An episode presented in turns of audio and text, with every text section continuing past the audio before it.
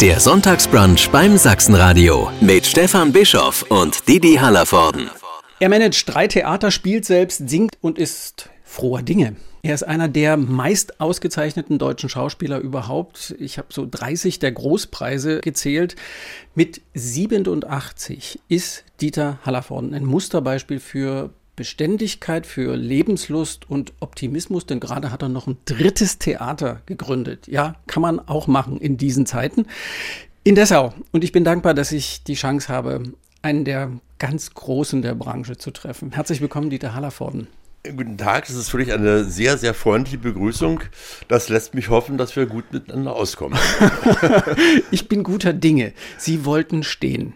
Ja, äh, ich bin jemand, der die Kraft daraus bezieht, dass ich mich aufrecht halte, dass das Rückgrat gerade ist. Ich sinke nicht gerne in Plüschsessel, um mich zu unterhalten, sondern ich würde gerne Ihnen mit voller Kraft und Energie äh, Rede und Antwort stehen. Das funktioniert schon. Kraft und Energie spüre ich schon. Müssen Sie sich manchmal kneifen? Ähm, Dieter, ist das alles wahr? Passt das wirklich alles, alles, was ich erlebt habe, in ein Leben rein?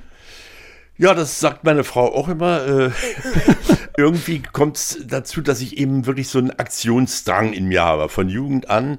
Mein Beruf ist ja aus dem Hobby entstanden. Ich äh, habe ja eigentlich was ganz anderes werden wollen. Und, ähm, Romanistik haben Sie studiert? Ich habe Romanistik äh, und Publizistik studiert, wollte eigentlich Auslandskorrespondent werden, politischer Auslandskorrespondent und habe mich dann aber auf der Zielgeraden, als ich schon im Doktorandenseminar war, äh, doch anders entschlossen. Glücklicherweise, weil wenn man ein Hobby zum Beruf macht, heißt es ja, dass man mindestens, äh, sag mal, sechs, sieben Stunden am Tag mit seinem Beruf fröhlich und glücklich verbringt. Und ähm, also ich äh, liebe den Beruf wirklich und ich finde, äh, ich, ich empfinde ihn nie als Arbeit. Also ich äh, gehe gerne dahin, wo ich auf der Bühne stehen darf oder wo die Kamera auf mich wartet. Und ähm, die Herausforderung, die mich jetzt ähm, trifft äh, und die ich mir selbst geschaffen habe in Dessau, äh, das ist so, dass ich ähm, natürlich dieser Stadt viel zu verdanken habe. Ich bin hier in Dessau aufgewachsen, ich bin hier zur Schule gegangen. Ich habe die schwere Zeit in der Schule zu DDR-Zeiten nicht einfach bei falschem Geschichtsunterricht und ständig Russisch lernen müssen statt Französisch. Äh, das war nicht ganz einfach. Aber ich bin hier zum ersten Mal in Berührung gekommen mit Theater, mit Oper, mit Operette, mit Ballett, mit dramatischem Theater. Und äh, da ist vielleicht sogar die Wurzel für meine Liebe zum Theater gelegt worden. Und deswegen wollte ich der Stadt was zurückgeben. Äh, ich liebe Herausforderungen, noch mehr natürlich deren Bewältigung. Das heißt, äh, ich kann nur hoffen, dass meine Bemühungen bei der Bevölkerung auf Gegenliebe treffen, sodass sie zu mir ins Theater kommen. Denn Theater ohne Zuschauer ist ja ein bisschen wie Baden ohne Wasser. Und das will ja. ich natürlich vermeiden. Nee, das wäre, nie, wäre nicht so schön. In die Badewanne. Dann muss ich sofort an den einen Sketch mit Herr Egger Feddersen denken, ja.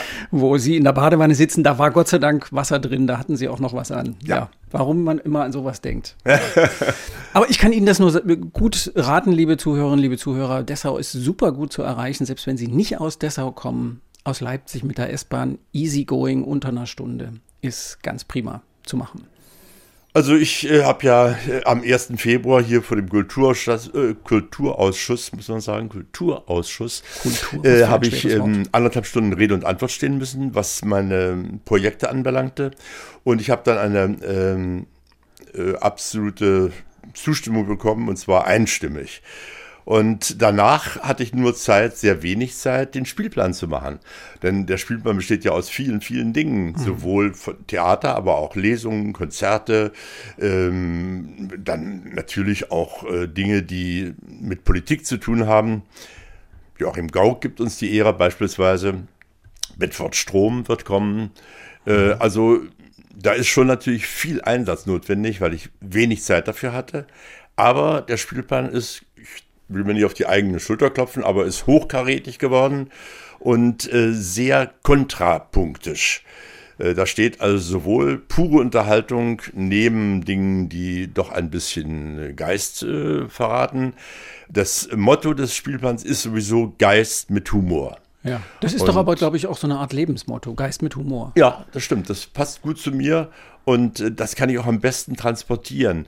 Also ich möchte nicht, dass die Leute also traurig in ihre Kissen heulen, sondern in diesen wirklich außerordentlich schwierigen Zeiten möchte ich schon den Leuten im Theater zwei Stunden geben, wo sie mal die Alltagssorgen vergessen können, wo sie ausspannen können, wo sie sich gut unterhalten fühlen. Und es ist, glaube ich, wichtig, sich daran zu erinnern, äh, jeder Mensch bewirtet in seinem Körper ja zwei Gäste. Einmal äh, den Leib und zum Zweiten die Seele. Und was man dem Leib so zuführt, gibt man ja sehr schnell wieder her, größtenteils. Ja. Aber was man der Seele bietet, das behält man unter Umständen sein Leben lang. Das sind Dinge, äh, wo man aufgerührt wird, wo man auf dem schmalen Grat zwischen Schmunzeln und zutiefst berührt sein balanciert. Und das sind Dinge, die, ähm, glaube ich, deswegen spricht man ja auch von Kultur, kulturell eben sehr wichtig sind. Und das möchte ich eben den Leuten hier äh, naheführen. Das anhaltische Theater hat ja Ein andere Aufgaben. Riesenhaus. Wie? Ein Riesenhaus, das Anhaltische Theater. Ja. Ich habe da ja oft selbst gespielt, zu früheren Zeiten, als äh, noch Joachim Landgraf dort Verwaltungsdirektor war und äh, andere Leute Intendanten. Und da bin ich oft eingeladen worden, sogar zur Co-Produktion. Leider ist die Verbindung abgerissen, abgerissen. Aber ich muss auch sagen, das Anhaltische Theater hat ja als Mehrspartentheater ganz andere Aufgaben. Oper, Operette, Ballett, äh, Symphonie, äh, Orchester, Konzerte und so weiter. Natürlich auch Dramatik, aber eben noch in einem sehr kleinen Segment. Und das versuche ich aufzufangen. Ich versuche einfach äh, da ähm, das als Gegengewicht zu setzen, was im anhaltischen Theater alleine in dieser Bandbreite nicht möglich wäre. Ja, und außerdem ist es ja Dieter Hallervorden pur, was Sie hier machen. Hat Ihre Handschrift, selbst wenn Sie nicht selber auf der Bühne stehen. Ja, also ich äh, muss sagen, dass ich natürlich so oft wie möglich selbst hier stehen werde. Äh, wir haben gerade Unter anderem als Gott. ja, wir spielen gerade Gottes Lebenslauf, wo ich also als äh, lieber Gott in der Kirche Rede und Antwort stehen muss bei einem ähm, großen Unternehmen, das mich einstellen möchte, aber wissen möchte, was habe ich bisher getan, warum habe ich es getan, was habe ich nicht getan. Also es ist ein äh, ziemlicher satirischer Hürdenritt. Äh, Das spielen wir allerdings nur noch etwa viermal.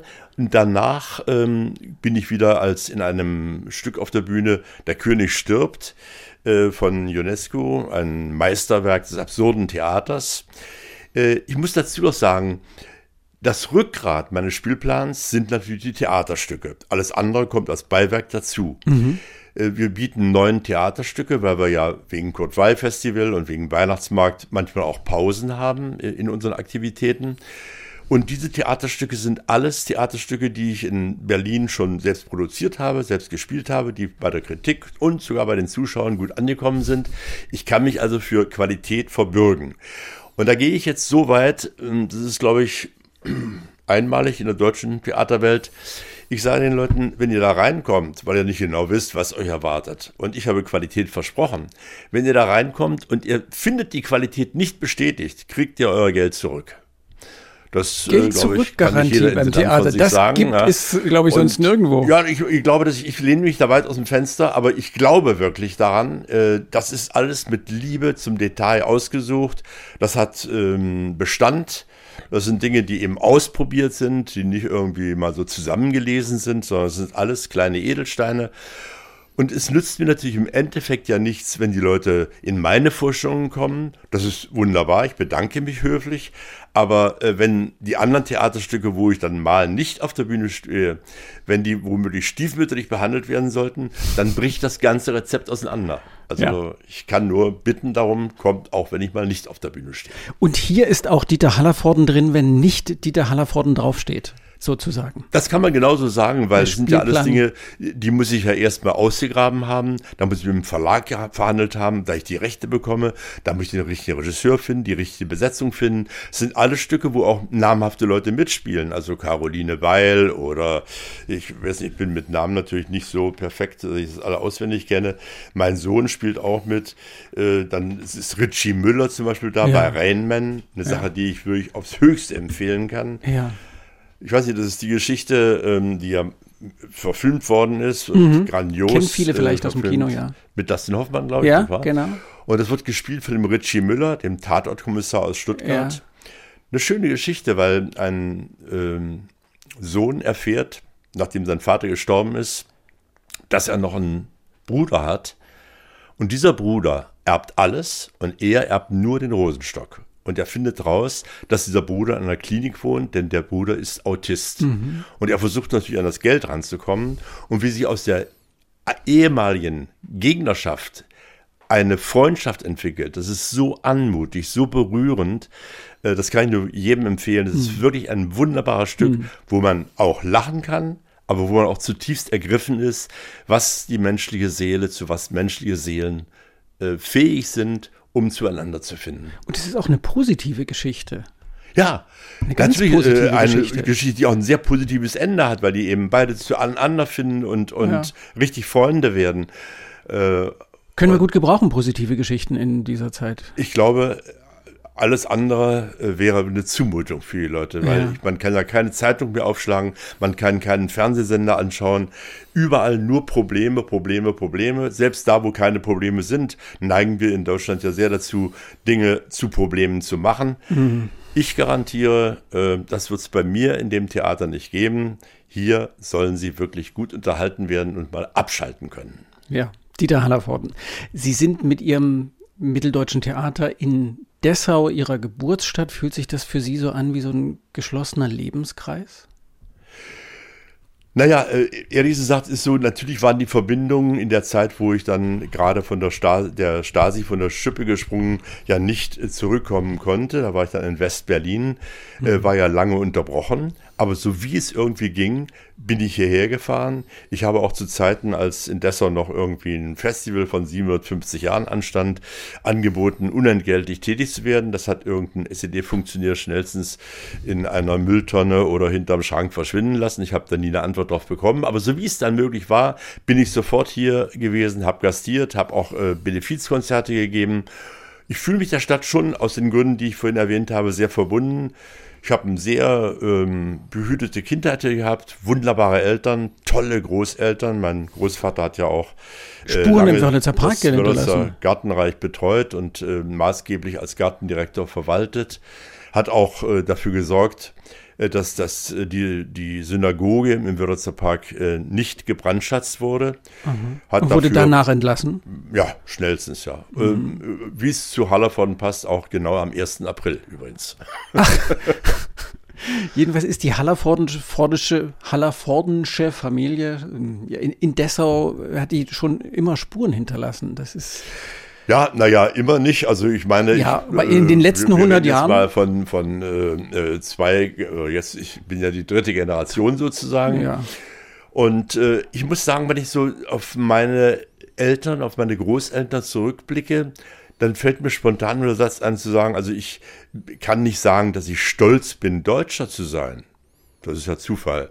Aber ich kann stolz sein, so eine Vorfahren gehabt zu haben. Mhm. Und das ist mir eigentlich noch mehr wert, als mhm. mich einfach nur aufs Deutschtum zu konzentrieren. Mhm. Äh, ich glaube, man ist da zu Hause, wo man sich wohlfühlt, wo vielleicht man die gleiche Sprache spricht oder zumindest, wenn man, wie ich das auch gemacht habe, ins Ausland geht, dann dort sich mit der Sprache und der Kultur so beschäftigt hat, dass man nicht nur einfach Gast ist, sondern auch durch seine ähm, Kenntnisse von Lebensgewohnheiten und von der Sprache beweist, dass man sich mit der Geschichte dieser Nation beschäftigt hat. Frankophil sind Sie offenbar immer noch. Sehr, ja. Also ich komme gerade äh, aus Frankreich, ich habe da sechs Tage verbracht, um Dinge zu regeln, die geregelt werden musste und gleichzeitig auch ein bisschen schönes Wetter genossen. Ein bisschen äh, ausruhen? Wie? Ein bisschen ausruhen? Na, es äh, war ein bisschen, war schon äh, Seele baumeln lassen dabei, aber es gab eben auch viele Dinge zu regeln, gerade wenn man dort, äh, ich habe dann einen kleinen Zweitwohnsitz, wenn man dort eben ähm, nicht regelmäßig ist und mit den drei Theatern und Film- und Fernsehverpflichtungen komme ich da eben allenfalls, wir mal, zwölf Tage im Jahr hin äh, dann muss man darauf achten, dass äh, das Haus nicht verkommt und ja. äh, dass äh, die Versicherungen zufrieden sind immer ordentlich gelüftet wird zum ja, Beispiel. Ja, auch zum Beispiel, ja. Sonst ist äh, schnell mit Schimmel zu rechnen. Nein, also äh, ich bin, bin gerne äh, eben auch mal anderswo, einfach um neue Eindrücke zu sammeln. Ich bin viel in Paris, um dort mal zu sehen, was wird dort im Theater geboten, ist da was bei. Und ähm, ich übersetze ja auch viele Theaterstücke mhm. aus dem Französischen ins Deutsche. wird auch demnächst eins hier auftauchen, was ich in Berlin, äh, in Paris entdeckt habe und äh, gerade übersetzt habe. Wir haben auch die Erstaufführungsrechte. Also Sagen Sie was? dann äh, in Dessau sozusagen eine Premiere haben. Und sagen Sie, wie das Stück heißt, bitte? Das heißt, in Paris heißt es Berlin, Berlin, also Berlin, Berlin. Mhm. Das müssen wir natürlich anders betiteln, weil es gibt ja irgendwie so eine große äh, äh Show, die, die Berlin, Berlin, Berlin heißt, heißt. Ja. Das heißt, damit keine Verwechslungen passieren, muss da ein anderer Titel gefunden werden. Das ist aber bei Übersetzungen absolut äh, üblich. Aber der Inhalt bleibt total. Das Eigenartige ist, dass die ganze Sache zu Stasi-Zeiten in Berlin spielt. Und das ist geschrieben von zwei französischen Autoren. Wie kommt es dazu? Die Mutter des einen Franzosen ist Berlinerin. Nun ist es klar, dass sie natürlich wirklich eine Mordskomödie geschrieben haben. Die äh, Komödie hat in Paris den äh, Prix Molière gewonnen. Das ist also die beste Komödie der ganzen Spielzeit äh, und äh, läuft da wie Hölle. Äh, aber natürlich ist es klar, dass die nicht so genau wussten, wie das Vokabular von denen ist. Also die, die Genossen sprachen ja nicht von der Mauer, die sprachen vom antifaschistischen Schutzwall. Schutzwall nicht ja. wahr? Und das habe ich also alles eingefügt. Ich habe auch den Schluss verändert. Ein Mordspaß, das kann ich, glaube ich, garantieren. Ich fahre demnächst mal nach Frankreich, um mir das selbst dort anzusehen. Äh, ich wollte es eigentlich schon im Mai diesen Jahres rausbringen, aber ich habe nicht die richtige Besetzung gefunden. Ich bin leider für alle Rollen, die da drin sind, zu alt, aber ich werde es inszenieren. Und äh, es ist äh, für Komödianten, also Zuckerschlecken. Und wenn Sie so davon erzählen, äh, ist ja nicht nur das Stück Sie lustig, sondern Sie erzählen auch mit so einer großen Gelassenheit davon. Ich habe gedacht, der könnte auch verbittert sein der ist hier ja nicht weg, weil er unbedingt aus Dessau weg wollte und er ist auch nicht in den Westen gegangen, weil er unbedingt mal in den Westen wollte. Sie haben an der Humboldt-Universität angefangen zu studieren. Sie sind weggegangen. Sie sind geflohen, weil die Stasi ihnen äh, auf den Spuren war. Das, das kann ja auch Verbitterung hinterlassen. Ja, aber ich bin nicht jemand, der nachträgt und mich interessiert auch nicht die Vergangenheit. Mich interessiert das, was wir jetzt gerade machen, also hier in der Garderobe. und aber auch äh, die Zukunft natürlich. Was bringt das nächste und so wenn ich jetzt immer nachtrauen würde, was da passiert ist und was, wo ich vielleicht auch schon selbst mit Schuld war, weil ich hätte mich ja nicht so weit aus dem Fenster lehnen müssen, dass die Stasi Grund hatte, mich nach Bautzen zu bringen, was sie gerne gemacht hätte. Ähm, aber das ist eben so, ich habe so ein bisschen diesen aufrechten Gang, den, der später so äh, in Mode kam, den habe ich schon als Jugendlicher ganz stark gespürt, diesen totalen Freiheitswillen. Freiheit ist für mich das höchste Gut. Ähm, und äh, da habe ich natürlich als Jugendlicher in der Schule und auch äh, in der Humboldt-Universitätszeit sehr gelitten, weil Kommunisten äh, haben ja selten Humor. Also ich kann sagen, ich hatte in einer Vorlesungspause gesungen an der Uni bei einer kleinen Tasse Tee, saß der gesamte KVP und wurde sofort äh, vor, das, äh, vor den Ausschuss der Universität zitiert wo er mir beibrachte, dass sich die kasernierte Volkspolizei sehr wohl mehr als eine Tasse Tee leisten kann und dass ich eine verächtliche Machung äh, dieser äh, nationalen Volksarmee, also dass sie das nicht hinnehmen könnten und sie haben mir gedroht, mich zu immatrikulieren äh, also aus, von der Universität zu schmeißen. Ex, äh, ja, und ähm, ja, exmatrikulieren. Und ähm, also es war eben dadurch nicht meine Heimat. Äh, ich, man konnte nicht frei seine Meinung äußern und so weiter. Und ähm, ich habe dann eben den Fehler gemacht als Dolmetscher. Ich war für französische Staatsgäste als äh, Dolmetscher tätig. Aber daneben war immer ein Apparatschick, mhm. der darauf achtete, dass ich genau seine Fragen übersetzte. Und ich musste genau die Fragen dann zurück übersetzen, äh, die Antworten. Und ich habe natürlich noch meinen Senf dazugegeben, denn Französisch verstand der Apparatschik ja nicht. Hatte dann aber nur übersehen, bei einem Symposium in, auf Usedom äh, war, äh, das war international bestückt mit äh, aus Italien, äh, Frankreich, äh, Spanien kamen Gäste, alle natürlich äh, an, Mitglieder der kommunistischen Parteien dieser Länder. Und ich hatte übersehen bei den Übersetzungen und meinen Dingen, die ich dazu gab, dass in den Blumenbestecken eben Mikrofone versteckt waren und äh, bin in der Pause von dem Techniker gewarnt worden und habe dann Hals über Kopf meine Koffer gepackt, schnell nach Berlin und über die Grenze fertig. Und Damals ging das noch ganz gut. Einen Tag später, äh, ich hatte noch ähm, Mietschulden, also der meiner Vermieterin doch das Geld überwiesen. Dann schrieb sie mir, äh, also eine Stunde später, nachdem sie ausgezogen waren, standen zwei Herren vor der Tür, die sehr traurig waren, sie nicht mehr anzutreffen. Oh, ja, das war hätten knapp. Sie gern begleitet, wohin Sie nicht wollten. Ja. Nee. Sind Sie ein mutiger Mensch? Ja, ich weiß nicht. Also ich sag mal, ähm, ich bin äh, ja mutig bin ich schon, aber äh, Mut ist ja auch sehr oft die Fehleinschätzung des Risikos. Ähm, ich habe dafür schon da und dort bezahlen müssen, aber es macht mir Spaß, Mut zu haben. Es macht mir Spaß, auch mal gegen den Strom zu schwimmen. Weil ich glaube, nur wer gegen den Strom schwimmt, kommt irgendwann auch an die Quelle, also die Quelle der Wahrheit, meine ich damit. Mhm. Und äh, deswegen gebe ich meine Meinung gerne kund. Und äh, da, wo ich zustimmen kann, ist mir das sehr recht. Aber bei all dem, was im Moment äh, in puncto Gendern zum Beispiel läuft oder Winnetou-Debatte und andere Dinge, da muss ich einfach meine Meinung sagen, auch wenn man nicht dann mich äh, verdächtigt als alten weißen Mann und als jemand, der die Realität nicht mehr im Auge hat. Aber ähm, mit der Kritik aus der Ecke kann ich leben. Das ist gut. Ja, man muss gerade rücken, wie Sie so schön ja. sagen. Im, ich meinte es mit dem Mut auch so ein bisschen wirtschaftlich. Sie hatten mit 30 250.000 Mark Schulden, weil Sie einfach gesagt haben, okay, Max Reinhardt will mich nicht, dann mache ich einfach mein eigenes Theater auf und werde euch mal den dicken Daumen zeigen. Wie, da, wie, wie das so geht. Und dann haben Sie die Wühlmäuse gegründet, ein Theater, das inzwischen seit 62 Jahren besteht. Das muss man erstmal hinkriegen, aber mit 30 250.000 Mark Schulden, da kriegt man, da schläft man noch nicht ruhig.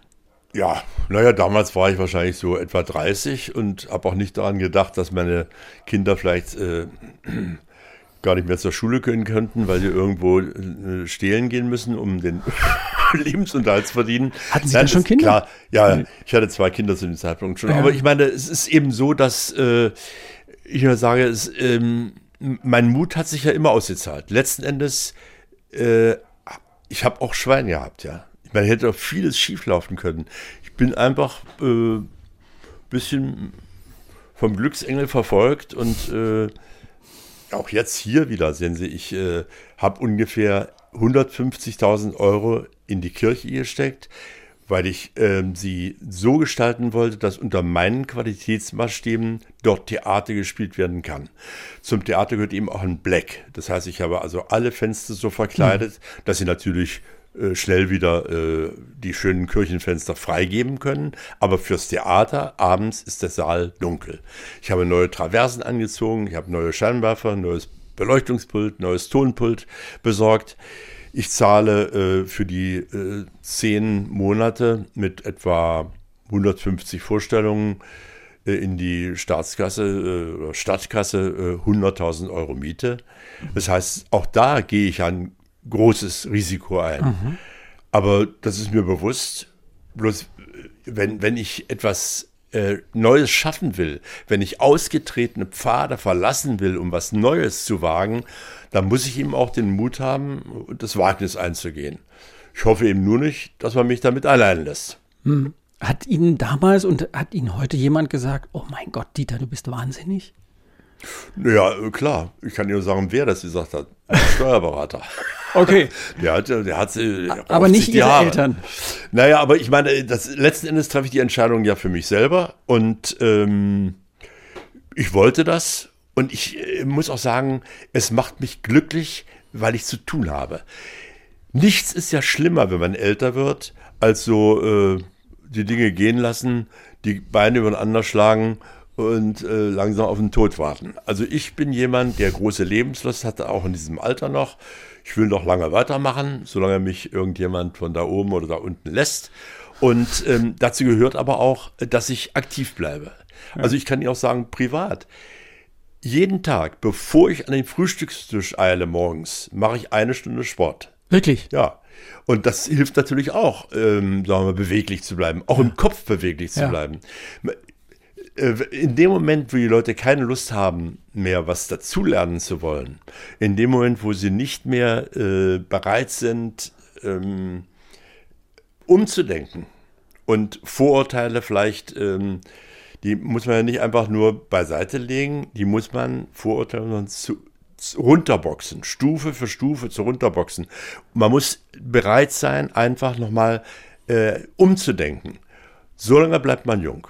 Wenn man das nicht macht, dann ist man alt, manchmal schon mit 40. Ja, das hat nichts mit, das hat, ja, bin da lange drüber. hat nichts mit der Zahl zu tun, die da, die da steht. Und wenn Sie jetzt das Fitnessprogramm ansprechen, ich habe gedacht, diese Frage, die liegt zwar auf der Hand, aber die ist dem schon so oft gestellt worden, das findet er bestimmt doof, wenn man fragt, wie halten Sie sich für Sie machen wirklich richtig Sport. Ich habe auf Instagram ein Bild gesehen, wo Sie irgendwie so kopfüber in irgendeinem so Gerät hängen. Was ist das denn? Naja, ich äh, bin jetzt äh, seit kurzem verheiratet mit einer Stuntfrau. Äh, gut, sie macht jetzt keinen Stunts mehr, aber sie hat es jahrzehntelang gemacht. Und wir haben ein lustiges Video gemacht, wo die Geschichte ist so, dass das sie mir zeigt, was ich alles machen muss noch, um mit ihr gleichzuziehen. Und ich muss natürlich so spielen, als wenn ich da Angst habe. Ich habe diese Angst nicht. Sie ist Präzisionsfahrerin, sie ist Fallschirmspringerin, sie ist Rettungsschwimmerin, äh, sie ist mit allen, also sie ist wirklich gut drauf. Und wir haben so ein Video gemacht zu einem Lied, wo ich eben äh, quasi an einer Häuserwand 60 Meter nach unter, runterkrabbeln muss. Wir haben Dinge gemacht, wo sie äh, absolutes Stuntfahren macht, wo man denkt, also man wird äh, behalt bloß alles, was du gerade gegessen hast. Ähm, Schön drin. Äh, wir, wir, haben, äh, äh, weiß nicht, Boxkämpfe, wir haben alles Mögliche gemacht und so. Und das ist sehr lustig geworden. Aber es hat natürlich auch gleichzeitig ähm, waren ja immer Vorbereitungen nötig. Ich meine, ich wusste ja immer, ich muss immer der Unterlegene sein, ich muss immer Angst haben, aber ich habe das gespielt. Das hat mir riesig Spaß gemacht. Ja. Aber Sie machen immer ein Fitnessprogramm und äh, Sie halten sich auch wirklich körperlich fit. Das sieht man hier auch. Also der Mann ist ja fit wie Tonschuh, wie man so schön sagt. Ja, also ich meine, äh, ich, ich versuche nicht äh, jetzt mein Leben genussmäßig einzuschränken, sondern um Gottes Willen, ich gucke bei jedem Essen nach, wie viel Gramm an, an Kohlehydraten oder, oder an, an, an Dickmachern drin hat. Ich, ich ernähre mich so, wie ich lustig bin. Allerdings esse ich seit ungefähr fünf Jahren kein Fleisch. Mhm. Also ich esse schon Fisch äh, und, und äh, alles Mögliche, eben bloß kein Fleisch. Mhm. Äh, das kann ja jeder machen, wie er will. Ich habe mich dazu entschieden, aus einem ganz einfachen Grund. Ich habe in Südafrika gedreht und da war das Catering, was am Mittags gerade schwamm das Fleisch immer so im Fett. Das war mir eklig. Da bin ich zu griechischem Salat übergegangen, also Schafskäse mit Salat. Ja. Und habe dann irgendwann gedacht, eigentlich das Fleisch vermisse ich gar nicht. Und dann bin ich später in einer Pause zum Wochenende in einem Zoo gewesen. Und zwar war das ein Tier-Baby-Zoo, wo so mini kleine Ferkelchen rumliefen und ganz kleine Zicklein. Und ich dachte ja, die leben hier gesund, aber äh, irgendwann werden die groß und ich möchte die nicht auf meinem Teller haben später. Ich möchte, also ich ah, ja. konnte da kein Fleisch mehr essen. Mhm. Und es geht Ihnen gut, offenkundig. Geht mir gut, ja, klar, ja. ja ich, äh, ich habe auch keine Nahrungsergänzungsmittel. Ich habe allenfalls, also wenn man jeden Tag Sport macht, sollte man sich schon ein bisschen Magnesium gönnen. Hm. Äh, das das äh, führe ich mir zu, aber nicht aus dem Grund, dass ich kein Fleisch esse, sondern einfach, weil ich denke, äh, wenn man sich körperlich viel bewegt, braucht man Magnesium. mal ein bisschen was zufügen. Ja. Genau, sonst kriegt man Muskelkater. Ja. Nee, Krämpfe, sowas, ja. Sie haben, wir treffen uns in Dessau, Sie haben erzählt von, vom Theater, in dem Sie gewesen sind. Können Sie als, als Kind beschreiben, was Sie da so toll fanden? Haben Sie da schon das Gefühl gehabt, der Dieter und das Theater, das wird was? Ich habe zwei große Erinnerungen äh, an das Theater. Das eine war ein Sänger, Herr Uhlich, der Boris Gordonow gab und der äh, bei uns in der Moosstraße im Nebenhaus wohnte, wo es kein Telefon gab. Dieser Koloss von einem Mann kam immer zu uns, um bei uns zu telefonieren. Und meine Mutter versank vor Ehrfurcht vor dem großen Künstler. Und danach verließ er das Haus wieder und stieg in seinen Dupolino. Und ich sehe noch, dieser große Mann, wie das Auto immer so zusammenzuckte Was und ist ein Dupolino? sank, weil er so schwer war. Das ist das eine. Das andere war ein Chorsänger, der hieß ähm, Herr Bömmelböhm. Böm, der hieß wirklich Bömmelböhm. Bömmelböhm, ja. war auch stolz drauf. Ich finde, ein Name ist ja auch was sehr Persönliches. Ja. Und äh, er hatte schräg gegenüber, aber so in in einer äh, Reichweite von vielleicht 100 Metern hat er so eine Kleingartenanlage gehabt. Und wenn äh, seine Frau dann soweit war, dass es äh, zum Abendessen ging, dann rief die immer rüber, das Essen ist fertig und er antwortete nicht wie normal, ich komme, sondern ich komme. Also immer dieses. Ja. Und dann gab es noch einen Schauspieler, der ständig durch die Gegend rannte, immer so in Gedanken wirr, mit einem Riesenschal, äh, immer nach links und rechts grüßend und aber an sich mit seinem Text beschäftigt. Da dachte ich, naja, gut, Schauspieler, eine schöne Sache, aber so werden möchte ich nicht. ich finde auch, ich würde mich selbst nie als Künstler bezeichnen. Sondern? Weil ich, ich bin Schauspieler, das heißt, andere Leute, denen gelingt es, einen Tisch zu bauen, der nicht, äh, der stabil ist, der nicht wackelt, die können das. Und ich kann eben meinen Beruf und so, aber ich finde, äh, Künstler, das Picasso ist ein Künstler. Und wenn man es schafft, so hoch zu kommen wie Charlie Chaplin, das ist ein Künstler. Aber ich bin einfach Schauspieler, in dem Fall auch noch gleich Übersetzer und Dramaturg und so weiter. Aber ähm, ich, äh, ich, ich brauche keine Leute, die mir mit Respekt begegnen und ehrerbietig sind. Äh, ich, mag es zwar nicht so gerne, wenn man mich äh, gleich anfasst und, äh, und mir den Schnaps auf die Tischplatte stellt und dachte, mir spielt ein Witz verlangt. Das mag ich nicht so sehr. Ich finde gut, wenn man sich auf Augenhöhe mit Leuten unterhält, die sagen, ach, hat mir gut gefallen und so, wo ich mich dann auch bedanke für den Besuch. Äh, aber ich äh, brauche kein, äh, keine Arschkircherei. Ich brauche keinen Honig ums Maul. Kein Honig um, ums Mal und kein Honig im Kopf, ja. Im, aber Sie haben dann im Theater hier noch nicht gedacht, das wird mein Beruf. Nein, ich, sicherlich waren so Wunschträume da zu sagen, ach, das würde ich auch gern machen und ich, oh, das könnte ich vielleicht äh, ganz gut machen.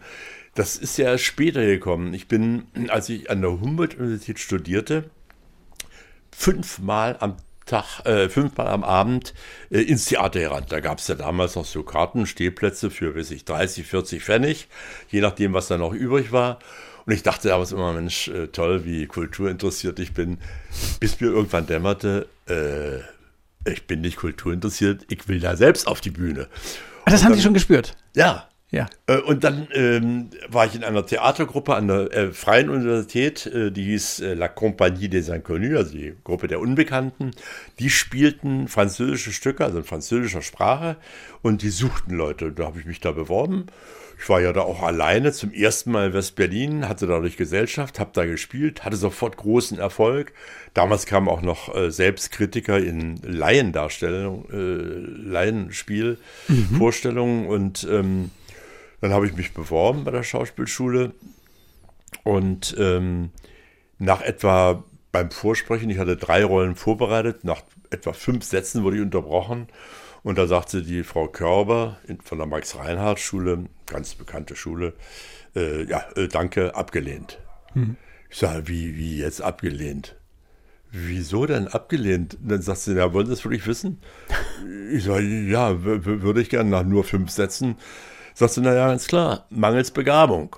Und das ist natürlich ein Schlag in die Kniekehlen, die man nun als junger Mensch nicht so leicht verkraftet, ja. Aber Sie haben dann nicht gesagt, oh Scheiße, ich muss jetzt ja, nee, Straßenbahnfahrer werden? Sagen, ja, ich hätte natürlich sagen, ja, dann gebe ich auf, das war dann wohl ein Wunschtraum, geht nicht und so. Ich bin dann aber gegangen und habe gesprochen, da gibt es eine äh, Schauspielkommission von bekannten Schauspielern, äh, die ähm, so eine Art Test machen, äh, Eignungsprüfungen quasi. Und da war der berühmte und großartige Schauspieler Rudolf Fernau, war Vorsitzender dieser Kommission. Ich habe da vorgesprochen, ich habe mich alle drei Rollen vorsprechen lassen. Und dann nahm er mich und sagte, Mensch, sehe da große Begabung. Melden Sie sich doch unbedingt mit meinen Empfehlungen bei Marlise Ludwig. Das war die private Schauspielschule. Da kommt auch äh, Harald Junke her und äh, Tschechow alle möglichen großen Leute. Und dann habe ich bei der vorgesprochen und ich kam ja noch aus Dessau, ich war noch nicht so lange weg, äh, ein bisschen so aus dem Hals rausgeholt so, und ja. habe da Meiner. so vorgesprochen. Ja. Ne, und dann äh, hat die mich auch alles vorsprechen lassen und dann äh, der Frau ran die Tränen über die Wangen und sie sagt zu mir, Junge, ich habe kein Wort verstanden, aber ich nehme dich trotzdem. und die hat mich, ähm, das ist auch wichtig gewesen, unentgeltlich unterrichtet. Sie sagt, mein Honorar, du bist ja Student, kannst dir nicht leisten, mein Honorar zahlst du von den ersten Engagements. Das war für mich natürlich eine Bestätigung, dass ich an die richtige Person gekommen Ja. war, die wirklich an mich glaubte, an meine Ja. Begabung glaubte. Sonst wäre sie leer ausgegangen. Und ich habe dann bereits nach äh, etwa einem Jahr meine Abschlussprüfung gemacht, habe auch ganz schnell Engagements gefunden und ja, bin eigentlich glücklich. Ja, und haben da ja auch schon ernste Rollen gespielt. Und dann sind sie aber berühmt geworden äh, als Komödiant, als Kabarettist, als Komödiant. Im Palim Palim ist äh, in den deutschen Wortschatz eingegangen. Hatten Sie immer schon diese humoristische, kabarettistische Ader? Naja, ich, es, kommt, ich bin ja an sich gekommen vom politisch-satirischen Kabarett, äh, was ich etwa doch äh, 12 bis 14 Jahre gespielt habe. Kabaretttheater Die Wühlmäuse, selbst gegründet, haben wir vorhin erwähnt. Und wenn ein Theater in unserer schnelllebigen Zeit ohne Subventionierung so lange durchhält, dann kann der 62 Spielplan ja so schlecht nicht gewesen sein. Nee. Also wie gesagt, es läuft immer noch gut. Auch da habe ich damals, als wir umgezogen sind äh, im Jahr 2000, habe ich ja auf, äh, mit Einkosten 6 Millionen Mark investiert, um ein altes äh, Kino, was die Engländer hatten in Westberlin, äh, zum Theater umzubauen und wieder äh, auf Vordermann zu bringen. Äh, das ist jetzt gerade abbezahlt. Also jetzt äh, wird vielleicht auch mal Kommt mal was ein raus? oder andere Euro in meine Tasche wandern, aber es hat natürlich gedauert, aber auch das war ja eine mutige Tat. Aber wir kommen zurück aus, zu Ihrer Frage. Also, dass ich, äh, sag mal, Charakterrollen spielen konnte, wusste ich natürlich schon auf der Schauspielschule. Und ich bin niemand, der sich auf die eigene Schulter klopft, aber äh, wer lässt einen? Man muss die richtigen Drehbücher haben, man muss die Ja. richtigen Angebote bekommen. Und das ist ziemlich spät der Fall gewesen, äh, jedenfalls äh, bundesweit eben mit dem Film Sein letztes Rennen, wo ich dem Kilian Riethoff als Regisseur und dem Produzenten eben ewig dankbar bin, dass sie mir diese Chance gegeben haben. Und das ist auch für mich äh, von all den beruflichen Dingen, die ich jemals gemacht habe, das Wichtigste. Weil das eben ein Typ ist, der ist wie ich. Jemand, der sich nicht verbiegen lässt, jemand, der sich ein Ziel setzt, dieses Ziel nie aufgibt, dieses Ziel verfolgt gegen alle Widerstände und ähm, ähm, eben diese, diese, dieser Aber kein der mir Verbissener. eigen ist, äh, immer mindestens einmal mehr aufstehen als hinfallen. Ja. Und äh, das hat der Paul Averhoff, den ich da in dem Film spiele, eben so sinnbildlich gut ver, ver, veräußert und so weiter. Also das ähm, ist der wichtigste Film. Danach kam da noch Honig im Kopf. Ja. Und damit war dann klar Rolle. letzten Endes, Ja. dass, dass äh, irgendwie äh, Charakterrollen durchaus in meinem Bereich liegen. Äh, Und haben aber- Sie sich davor verkannt gefühlt? Nein, äh, ich dachte mir, gut, äh, ich habe ja im, im Theater bereits gespielt, äh, vor Sonnenuntergang von Hauptmann äh, und auch andere Stücke. Ich habe da ja die Chance gehabt, einem Publikum zu beweisen, dass, das, dass ich das sehr gut kann. Aber natürlich hat es keine bundesweite Wirkung. Bundesweit ist eben nur möglich durch Fernsehen oder Film. Kino, ja. Und das äh, kann ich eben natürlich nur machen. Ich kann ganz gut äh, Sketche schreiben. Ich glaube, ich kann ganz gut Kurzgeschichten schreiben. Bin auch gerade dabei, äh, ein ganzes Buch damit rauszubringen. Aber ich kann nicht ähm, die Geschichte schreiben, die diesen großen Bogen über 90 Minuten spannt. Äh, Die Begabung habe ich nicht. Ich bin also da doch angewiesen auf fremde Leute, die es schreiben und auf Produzenten, äh, die es mir zutrauen. Reden wir gleich nochmal drüber. Dieter Hallervorden ist zu Gast. Einer der erfolgreichsten deutschen Schauspieler und Entertainer überhaupt. äh, Und da rede ich jetzt nicht von der jüngsten Auszeichnung als Newcomer des Jahres mit äh, 87 oder 86. Das muss man auch erstmal hinkriegen. Zwei Bambis, Deutscher Comedypreis, Berliner Verdienstorden, Deutscher Filmpreis, Goldene Henne, Goldene Kamera. Äh, Welche Preise sind Ihnen wichtig? Also äh, am besten auf die Preise, die nicht zu viel Staub auffangen, die man nicht ständig abputzen muss. Aber ich ähm, habe die alle in einem Seitenregal eingeräumt, äh, sodass also Besucher, wenn sie mich zu Hause aufsuchen, sie gar nicht äh, zu, äh, äh, begutachten können. Ähm, also für mich ist es immer schwierig, weil es sind jetzt zum Teil auch Sachen dabei, die sind äh, Auszeichnungen für mein Lebenswerk. Wo ich mir sage, naja, Moment mal, äh, das kann ja nur für den Abschnitt sein, den ich bisher gelebt habe. Da kommt Für ja noch viel. Ist das gerade mal, habe ich allenfalls zwei Drittel hinter mir. Äh, da kommt schon noch einiges. Ich habe schon ein paar Pläne und so weiter. Deswegen finde ich dieses, diesen Begriff Lebenswerk eben äh, ein bisschen, ja, ist äh, mit Zweifel zu betrachten. Aber ähm, letzten Endes bin ich auch jemand, der natürlich die wirklich große Begabung hat, Lob und Anerkennung in unbegrenztem Maß ertragen zu können. Insofern, also wenn Sie mal einen Preis wieder haben, also irgendwie ein kleines Einfach Plätzchen nur her, finde ich schon, ja klar. Zum Einstauben, genau. Ja. Sie sind auch äh, prominent. Das geht mit so einem Erfolg daher in den 70er Jahren, 80er Jahren im Fernsehen. Jeder kannte das. Jeder kannte das. Und diese Sketche werden heute, ich habe gestern noch mal, ich habe gestern Abend noch mal äh, mein letztes Rennen geguckt, weil es ja doch schon eine ganze Zeit zurückliegt. Ich mhm. habe wieder geheult. Ich habe aber dann noch mal ein paar alte Sketche geguckt und habe gedacht, mein Gott, das gucken vier Millionen Menschen bei YouTube. Diese Kuelsa zum Beispiel ja, ist ja. crazy. So, eben diese, wie hat diese Prominenz Ihr Leben verändert? Also für mich persönlich überhaupt nicht. Äh, sicherlich, äh, äh, natürlich ist doch eins klar. Man wird ja bestimmt nicht Schauspieler, um mit 86 Jahren äh, unbekannt über die Straße laufen zu dürfen und vielleicht am Telefon zu warten, äh, bis eine Firma anruft, wo man mal drei Takes als Synchronsprecher sprechen darf. Ähm, das hat natürlich auch gleichzeitig damit zu tun, dass die Leute einen erkennen und dass sie natürlich immer äh, mir zeigen wollen, dass ihr Handy Fotos von mir machen kann. Was natürlich dann äh, manchmal Bei nachmittags beim 105. schon ein bisschen nervt, aber ich kann das verstehen. Und das ist eben sozusagen, ich sah es in Anführungsstrichen, es ist der Fluch der bösen Tat. Aber dafür habe ich auch eines getan. Und jetzt muss ich den Leuten nicht verübeln, wenn sie dann eben unbedingt das Foto haben wollen, dann kriegen sie das auch. Noch besser kriegen sie natürlich, sogar mit Unterschrift und Küsschen und Umarmung, äh, auch der Schwiegermutter und wie auch immer, wenn sie in mein Theater kommen und ich hinterher die Autogramme gebe, da fällt es mir noch am leichtesten. Genau, da haben sie auch viel Zeit. Genau. Ja, klar, da, nach getaner Arbeit äh, und vielleicht dann doch das erste Bierchen in Reichweite, bin ich guter Laune.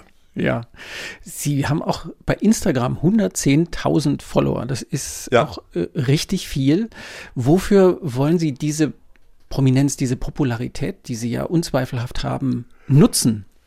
Ja, also das ist eigentlich für mich so, wie andere Leute Lotto spielen. Da habe ich gedacht, ja, mal sehen, wie weit ich da komme und wie die Leute mir folgen. Und ich poste ja auch nicht und sage, ach, ich habe heute Zahnschmerzen oder ich sitze im Zug nach Hamburg. Das finde ich langweilig. Das müssen irgendwie witzige Fotos sein oder irgendwie dann auch äh, Dinge, wo man vielleicht eine Meinung äußert oder wo man Reklame für seine, äh, für seine neue Premiere macht. Äh, das mache ich gerne, aber im Prinzip sehe ich das mehr als Spielzeug für mich. Mhm. Und natürlich ähm, führt es auch gleichzeitig dazu, äh, dass man mit Leuten in Kontakt kommt. Ich merke ja dann, welche Antworten ich darauf bekomme, wo ich dann vielleicht nicht auf alle, auf ein Jahr eingehen kann. Noch wichtiger ist natürlich äh, alles, was auf WhatsApp passiert. Und das benutze ich natürlich tatsächlich als Plattform äh, für Werbung für meine Theater. Mhm. Ähm, und ich meine, dass das ist heute mit den sozialen Medien natürlich im Vergleich zu vor, weiß ich, 40 Jahren ganz andere Möglichkeiten gibt, Leute anzusprechen.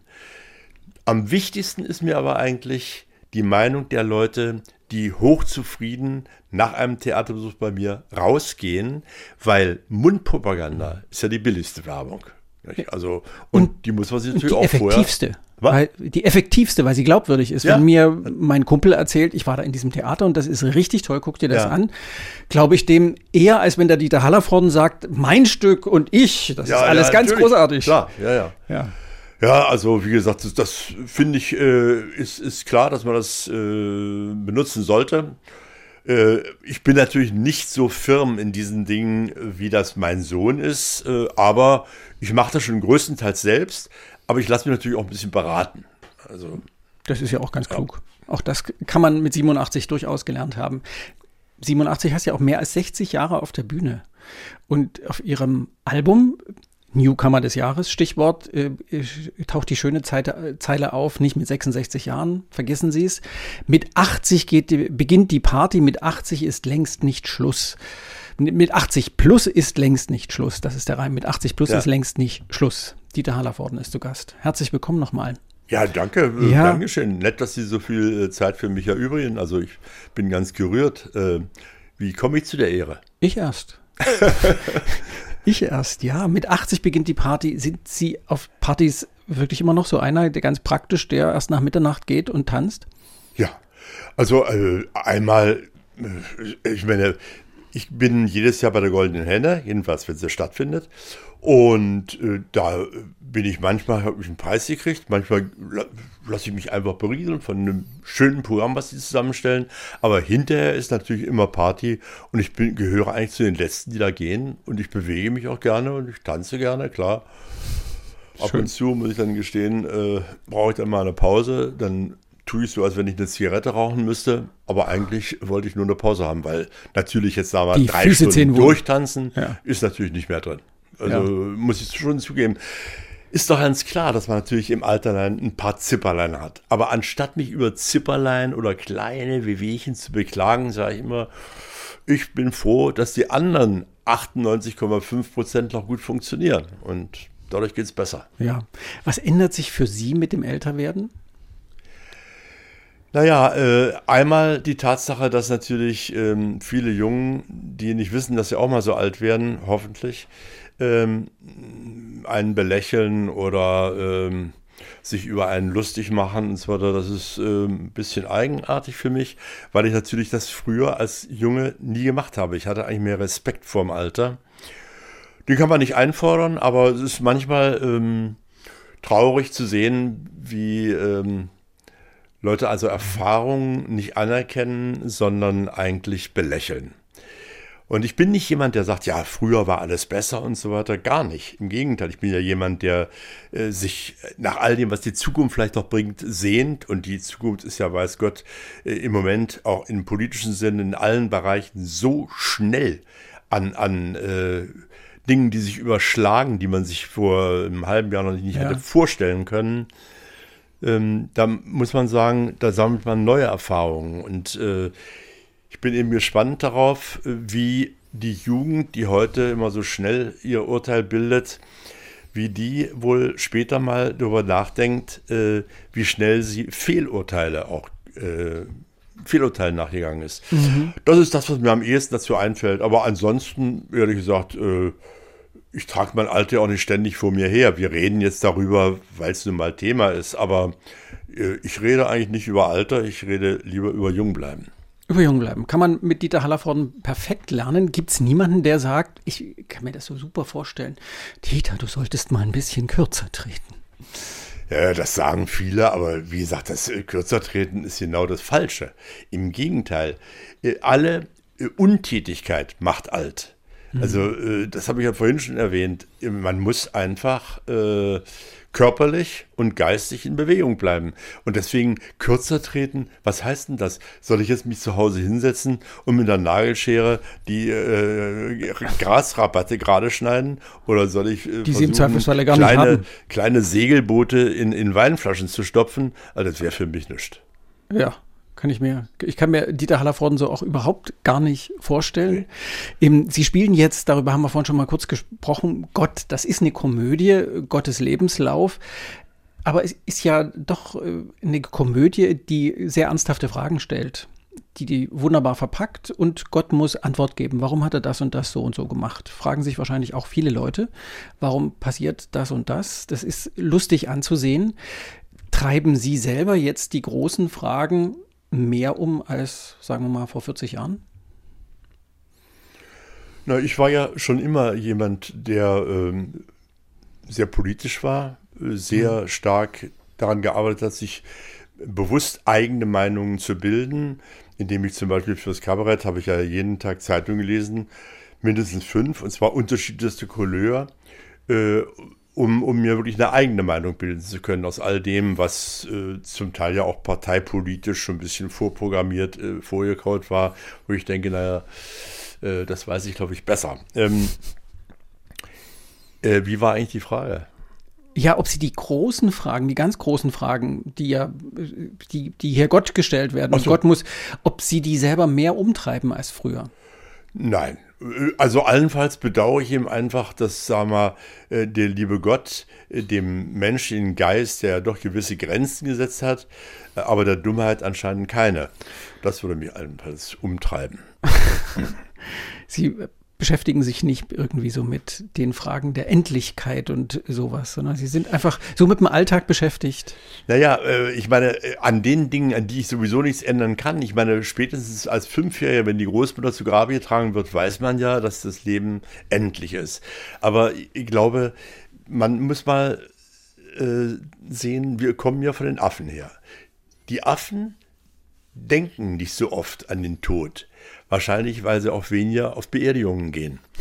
Und ähm, deswegen glaube ich, dass es einfach wichtig ist zu sagen, okay, das Leben ist endlich. Das wissen wir ja jetzt, aber jetzt machen wir mal, solange wir nicht, äh, uns nicht fest versprochen worden ist, dass es ein Leben nach dem Tod gibt, solange es nicht bewiesen ist, nehmen wir erstmal dieses hier mit vollen Zügen wahr. Und das möglichst lange. Es ist ja, jedes Leben ist ja wie ein Geschenk.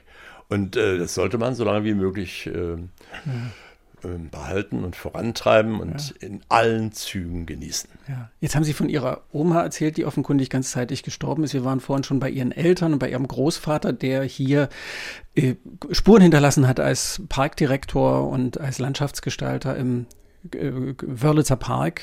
Ganz wunderbarer Platz. Eben diese, diese Spuren, diese Eltern, die ja wirklich was ganz anderes gemacht haben, wie haben die beobachtet, was der Sohnemann macht? Im unseriösen Gewerbe sozusagen? Ich habe was ganz Großes erlebt, äh, was ziemlich selten ist. Ich war ja bereits, wie ich sagte, im Doktorandenseminar, als ich bereit war, das Studium abzubrechen und eben mich auf die Bühne zu wagen, ein eigenes Kabarett zu gründen, äh, wo wir dann auch äh, die ersten anderthalb Jahre vor, weiß nicht, im Schnitt vielleicht zwölf, 14 Leuten spielten. Und meine Eltern und auch meine greisen Großeltern haben nicht ein Wort gesagt, Junge, mach doch erstmal das eine zu Ende und es ist doch alles ungewiss und so. Sie haben mich einfach machen lassen, ohne jemals auch nur andeutungsweise an mir rumzukritteln und meine Entscheidung in Frage zu stellen. Das hat mir damals unheimlich geholfen. Das ist Größe, ja. muss man mal sagen, weil das ihre, ihr Vater, ihre Mutter, die werden sich Sorgen gemacht haben. Sicherlich mag das sein, aber äh, leider, mein Vater, äh, meine Großeltern haben natürlich nicht mehr mitgekriegt, meinen Durchbruch dann, wo es dann im Fernsehen äh, über 50 Prozent Einschaltquote gab und mich quasi ja. jeder kannte. Das haben die leider nicht mehr mitbekommen, meine Mutter schon. Äh, aber sie haben einfach an mich geglaubt und sie haben äh, eben eine Sache beherzigt, die sie früher immer selbst sagten, ja, kleinen Kindern muss man ein Nest geben und großen Kindern Flügel. Ja, sehr richtig. Und das haben sie mir gegeben. Sie haben mich meinen, mir meinen Freiraum gelassen. Sie haben meine Entscheidung gesagt, es ist dein Leben. Mach mal. Wir werden sehen. Mhm. Zeig, was du kannst. Und das mache ich auch heute noch so. Wenn Leute von Problemen reden, also gerade heutzutage, ja, Gas und dies und das und Heizen und, äh, und vielleicht Corona und Lauterbach und so, dann sage ich mir, okay, äh, diese Probleme schiebe ich jetzt erstmal zur Seite dann warte ich mal, bis diese Probleme tatsächlich eintreten. Und dann benutze ich sie als Chance zu zeigen, was für ein Ideenreichtum in mir steckt. Was ich daraus machen kann. Äh, und das habe ich in der Corona-Krise auch gemacht äh, und ich bin mit Erfolg daraus gestanden. Ich habe meine äh, sämtlichen Mitarbeiter alle durch die Corona-Zeit gekriegt. Ich habe keinen entlassen, sind alle bezahlt worden. Und das führt natürlich auch dazu, dass eine Gemeinschaft entsteht, wo die sagten, ich war lange für den da, das weiß ich eben. Die haben lange äh, unter schwierigsten Bedingungen, zwar auch für gutes Geld, aber haben unter schwierigsten Bedingungen zu mir gestanden und ich hatte jetzt die äh, Gelegenheit, in dieser Zeit zu sagen, ich gebe euch das zurück. Mhm. Ich bin nicht bloß ein Chef hier fürs Ganze, sondern ich bin auch jemand da, der äh, für euch mitdenkt und äh, das, daraus ist eine richtige Theatergemeinde entstanden. Wie ich überhaupt denke, wenn uns die Pandemie irgendwas gelehrt hat als Theatermacher, dann sollte man doch begreifen, dass das Konkurrenzdenken der Vergangenheit angehört. Es geht um Solidarität, es geht darum, nicht Ellbogen, sondern es geht darum, miteinander zu arbeiten, Kompromisse zu finden und man muss im Bewusstsein äh, Theater machen zu sagen, ich freue mich über den Erfolg eines sogenannten Konkurrenten Konkurrenten kommt ja von concurrere, lateinisch zusammenlaufen. Also wir sind beide Kulturinstitute. Ich freue mich über den Erfolg, weil wenn die Leute bei dem aus dem Theater rausgehen, erfolgreich, zufrieden, dann kommen sie vielleicht auch mal zu mir ins Theater. Die gehen also weiter ins Theater. Das heißt, äh, brauchen positive Erlebnisse. Ja. Man, muss auch begreifen, äh, das habe ich ja von dir erzählt, dieses äh, Beispiel, dass man zwei Gäste in sich bewirtet. Nicht? Mhm. Äh, ja. Und, und äh, das ist eben ähm, in vielen Köpfen noch nicht drin. Also ich höre ja auch ähm, aus dem näheren Umfeld äh, durchaus ähm, Dinge, die mir zu Ohren kommen, äh, wo ich denke, das ist eben altes Konkurrenzdenken, anstatt zu sagen, da ist jemand da, der versucht, das kulturelle Angebot in dieser Stadt zu verbreitern. Äh, das kann ich nicht als Konkurrenz empfinden, sondern es ist ein, ein Zubrot. Es ist einfach ein größeres Angebot da. Mhm. Und ähm, dieser Spielplan, den ich habe, ich bin angetreten in dem Bewusstsein, von allen Theatern, die unter vergleichbaren ähm, Maßstäben arbeiten können, möchte ich unter den Theatern, die ein breites Angebot bieten, an erster Stelle sein. Und daran arbeite ich. Und ich mhm. glaube, bisher ganz erfolgreich. Sie haben ja mit den Wühlmäusen und dem Schlossparktheater in Berlin schon zweimal bewiesen, wie es geht. Ja, eigentlich, ja. Äh, das muss ich auch sagen. Ich glaube, dass ich von dem Beruf ein bisschen was verstehe und ähm, das ist. Ein bisschen kokett ist der Dieter Hallervorden auch. Ja, es ist natürlich so, ich, ich sage mir gut, es ist natürlich eine große Herausforderung. Ich, äh, es ist. Es ist natürlich für mich schwierig, äh, weil ich bin natürlich froh, wenn die Leute zu mir ins Theater kommen, aber wie ich vielleicht vorhin schon sagte, es ist natürlich, es nützt mir für den Gesamtspielplan nichts, wenn sie nur zu mir kommen, wenn ich auf der Bühne stehe. Und es sind eben so viele Stücke da, die wirklich äh, verdienen, dass sie gesehen werden. Und deswegen hoffe ich, dass die Leute das begreifen. Denn wenn das Rückgrat des Spielplans, nämlich die Theaterstücke, wenn das durchfällt, dann nützt der ganze Spielplan nichts, weil das kann man nie mehr auffangen. Mhm. Nicht? Denn die Theaterstücke werden eben zwischen acht und zwölf oder 16 Mal gespielt. Wenn die äh, ähm, zum Teil ausfallen müssen oder schlecht besucht sind, das können alle anderen Gastspieler nicht mehr auffangen. Deswegen kann ich nur äh, plädieren dafür, guckt euch diese Stücke an, zumal immer in jedem Stück Prominente dabei sein werden. Mhm. Auch wenn nicht Dieter Hallervorden immer dabei ist, aber an vielen Stellen schon. Ja.